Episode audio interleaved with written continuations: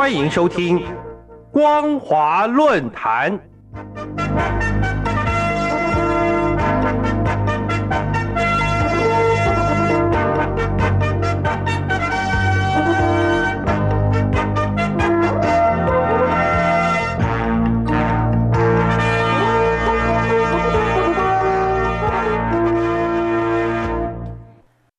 各位听众朋友，大家好，欢迎收听今天的光华论坛，我是兰玲。今天要谈论的主题是：面对民众抗议风控，中共应该积极回应并适度松绑。新疆乌鲁木齐因为防疫过度，导致火灾发生时没能及时救援，最后酿成十人死亡。消息传出后，不但当地出现了抗争事件。上海、北京、武汉、广州等地也发起了示威活动声援，异口同声的把矛头指向中共的清零政策。显然，这场大火也点燃了广大民众对防疫政策不满的怒火。除了向政府喊话，希望早日结束防疫风控外，甚至有人喊出“共产党下台”和“习近平下台”。这么严重的民怨，实在是不容忽视。新冠肺炎疫情自二零一九年底从中国武汉爆发之后，扩散到全球，至今已经有将近三年的时间。在这段期间，透过国际合作，加上研发了疫苗以及推广接种，终于将疫情给控制了下来。世界各国的防疫措施。也随着疫情趋缓而逐渐解除，尤其是习惯自由社会的欧美民众，早就迫不及待的要求政府尽快取消防疫管制，希望能够回到疫情前的生活。大家都知道，病毒很难完全消灭，只能增强你自己本身的抗体，这样子就算被感染，也不会引发严重的症状。与病毒共存。是必须面对的现实，不该用违反自然的严格管控来达到清零的目标，否则不但是徒劳无功，也会干扰一般民众的生活和国家的经济。在民主体制的国家里，这是理所当然的认知，但却是缺乏多元包容的社会难以忍受和理解的。如果当权者利用防疫措施，作为社会维稳的工具，一昧的要求加强风控和隔离，最后人民的性命恐怕会沦为草芥。由于中共的风控措施已经严苛到置人民的生命安全于不顾的地步，因此乌鲁木齐的抗争才会得到普遍的响应。虽然说中共之所以采取清零政策，是因为新冠疫情在大陆肆虐。但政府用是否贯彻清零政策来决定地方官员的考绩，也迫使地方政府拿出铁腕手段，导致消防车在第一时间想要救援，却被围栏挡在外面，才会酿成了这起十人死亡的悲剧。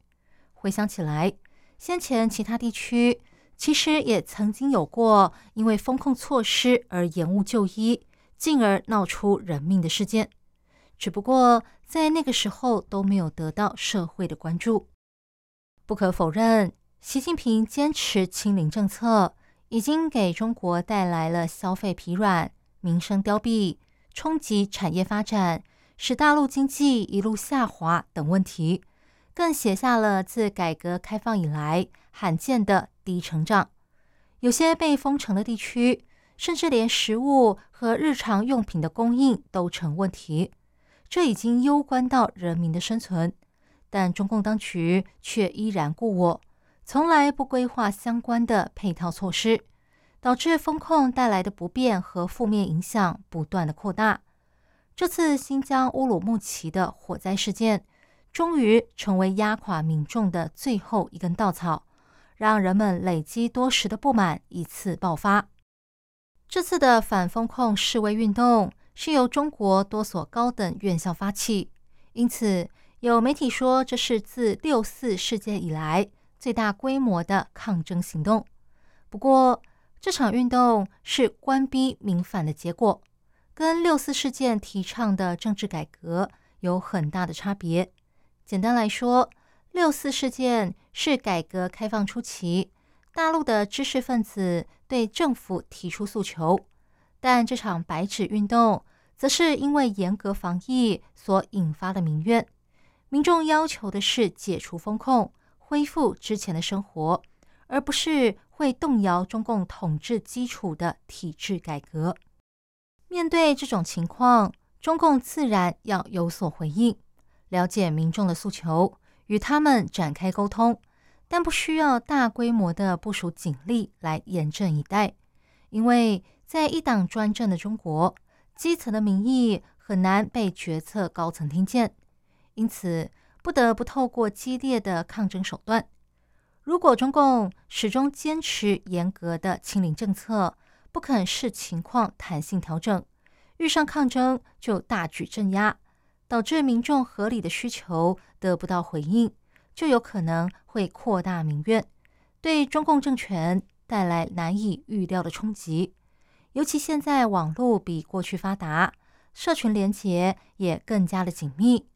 中共当局应该慎重应对，积极回应，才能够有效的疏解民怨，避免示威抗议运动扩大到一发不可收拾。以上是今天的光华论坛，今天探讨的主题是：面对民众抗议风控，中共应该积极回应并适度松绑。我是兰陵，感谢您的收听，我们下次再会。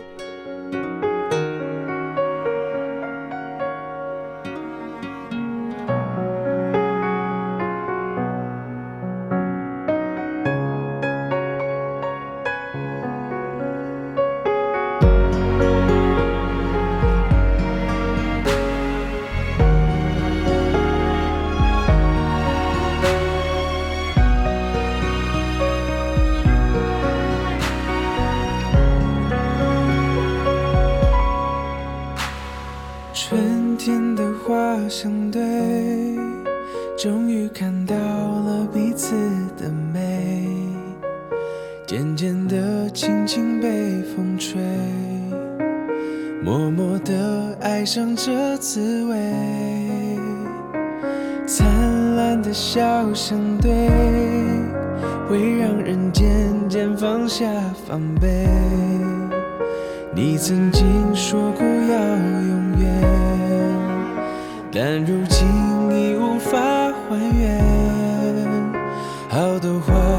在你身边，我已不需要留恋。好多话再美再妖眼，会终究枯谢。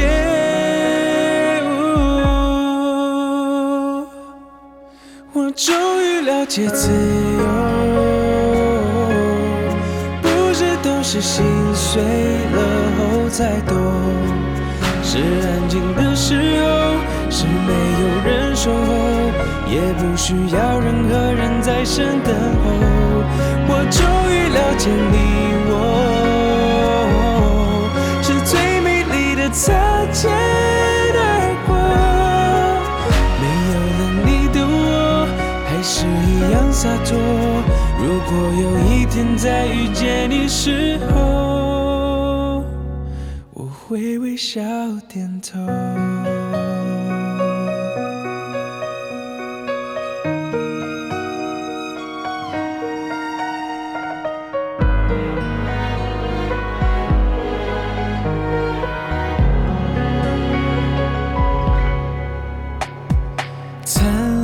笑相对会让人渐渐放下防备。你曾经说过要永远，但如今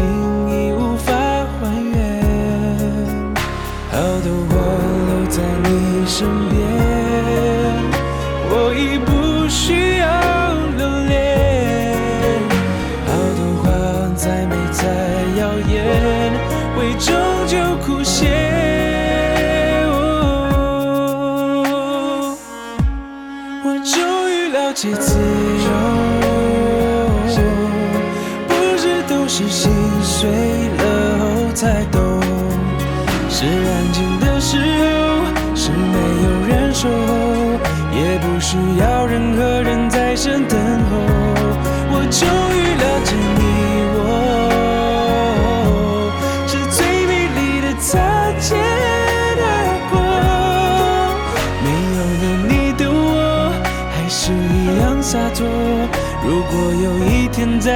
见你时候，流过的泪都无所谓，学着体会爱的狼狈。我们之间谁错谁对已无所谓。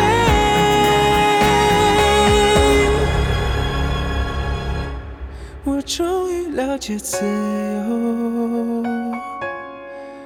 不是都是心碎了后才懂，是安静的时候，是没有人守候，也不需要任何人在身等候。我终于了解你